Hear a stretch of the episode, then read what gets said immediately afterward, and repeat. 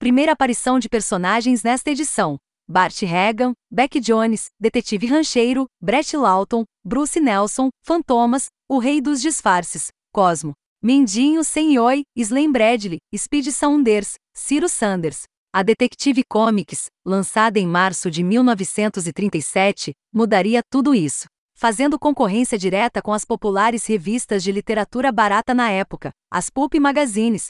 O seu gênero eram histórias policiais. A principal atração da revista era uma série justamente criada e produzida pela dupla Jerry Siegel e Joe Shuster, que já gozava de bastante confiança do editor Van Sullivan, que Veller Nicholson contratara para editar suas primeiras revistas. Slam Bradley, um detetive durão e briguento, seria o principal carro-chefe da Detective Comics até o número 27, mas essa é outra história. No entanto, não era a única HQ da dupla no gibi, que como todos os demais da época tinha 68 páginas e muitas histórias. Spy, sobre um agente secreto, também era assinada por Siegel e Schuster. Para lançar a Detective Comics, Veller Nicholson teve que fazer um acordo com a gráfica e distribuidora pela qual imprimia e distribuía seus gibis para as bancas.